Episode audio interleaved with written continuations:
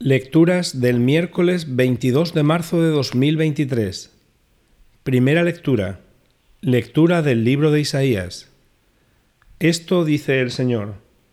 En tiempo de gracia te he respondido, en día propicio te he auxiliado.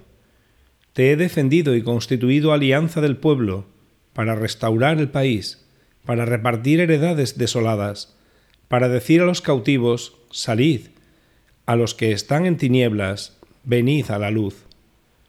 Aún por los caminos pastarán, tendrán praderas en todas las dunas, no pasarán hambre ni sed, no les hará daño el bochorno ni el sol, porque los conduce el compasivo y los guía a manantiales de agua. Convertiré mis montes en caminos y mis senderos se nivelarán.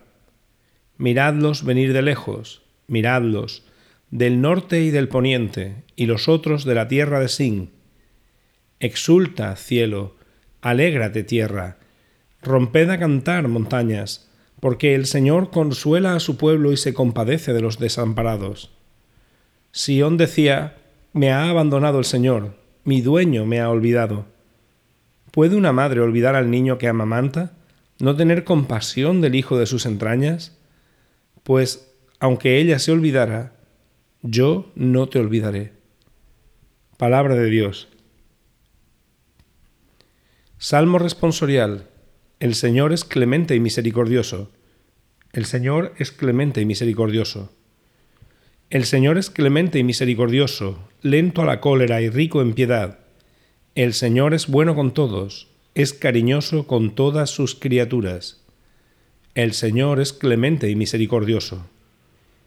El Señor es fiel a sus palabras, bondadoso en todas sus acciones. El Señor sostiene a los que van a caer endereza a los que ya se doblan. El Señor es clemente y misericordioso. El Señor es justo en todos sus caminos, es bondadoso en todas sus acciones. Cerca está el Señor de los que lo invocan, de los que lo invocan sinceramente. El Señor es clemente y misericordioso. Evangelio.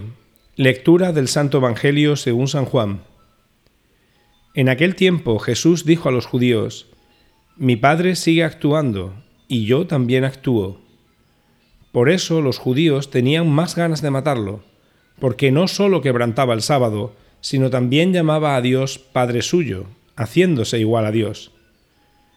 Jesús tomó la palabra y les dijo, En verdad, en verdad os digo, el Hijo no puede hacer nada por su cuenta sino lo que le viere hacer al Padre. Lo que hace éste, eso mismo hace también el Hijo, pues el Padre ama al Hijo y le muestra todo lo que Él hace, y le mostrará obras mayores que ésta para vuestro asombro. Lo mismo que el Padre resucita a los muertos y les da vida, así también el Hijo da vida a los que quiere. Porque el Padre no juzga a nadie, sino que ha confiado al Hijo todo el juicio, para que todos honren al Hijo como honran al Padre. El que no honra al Hijo, no honra al Padre que lo envió.